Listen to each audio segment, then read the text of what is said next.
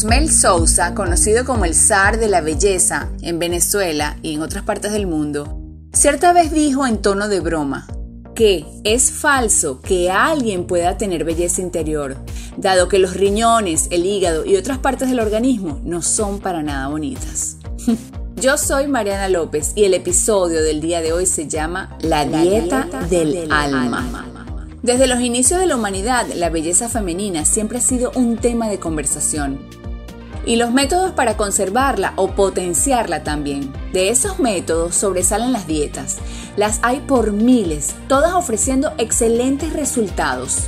Expertos indican qué comer, en cuáles medidas comerlo, cómo prepararlo, en fin, pero nunca se habla de la dieta que permite hacernos más bonitos desde el interior.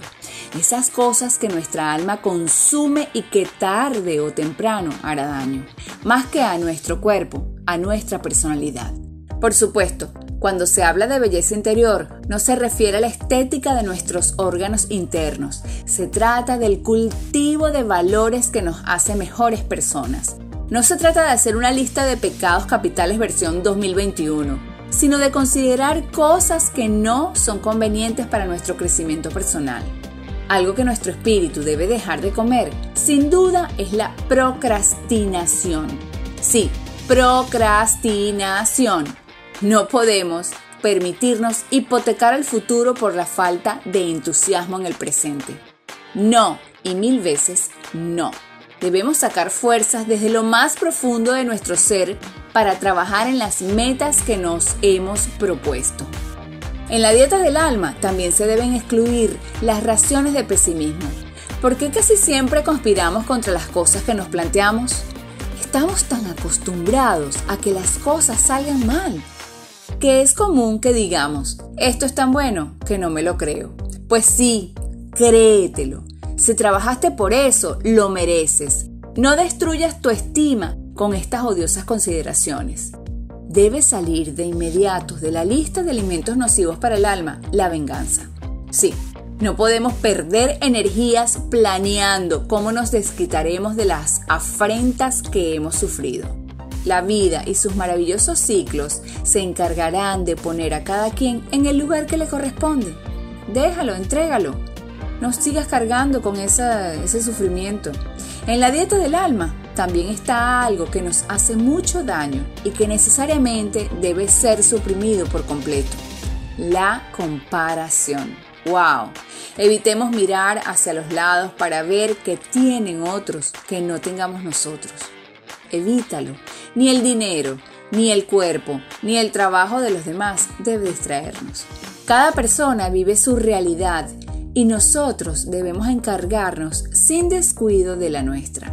Incluso no sabemos si eso que vemos en los demás es auténtico y real. Cuando el atleta va de primero en la carrera, no debe perder energías mirando hacia atrás para ver por dónde vienen los demás competidores. Si voltea, puede tropezarse y perderá su lugar. Así que está pendiente de este detalle. Otro alimento nocivo para el alma es la queja. He hablado mucho de esto últimamente. Y si solo vemos puntos negros en la pared blanca, estamos destinados a fracasar en todo cuando emprendamos. El espíritu quejoso aleja incluso a la gente valiosa de nuestro entorno. ¿O a ustedes les gusta andar con alguien que solo vive para quejarse? No, para nada, ¿verdad? Entonces, si algo salió mal, ¿cómo puede suceder? Se corrige. Si algo se descompone, se arregla si sale el sol, nos vamos a la playa. Y si llueve, nos quedamos viendo una película. La queja no resuelve absolutamente nada. O por el contrario, complica la forma de resolver las cosas. Sigamos esta dieta y seguramente nuestra personalidad estará mucho más cerca de los 90, 60, 90. A lo mejor va a estar más cerca de los 90, 60 y revienta. Simplemente se trata de actitud. Yo soy Mariana López, espero te haya gustado el episodio del día de hoy. Sigue esta dieta, yo la estoy siguiendo y vas a ver cómo va a cambiar tu vida.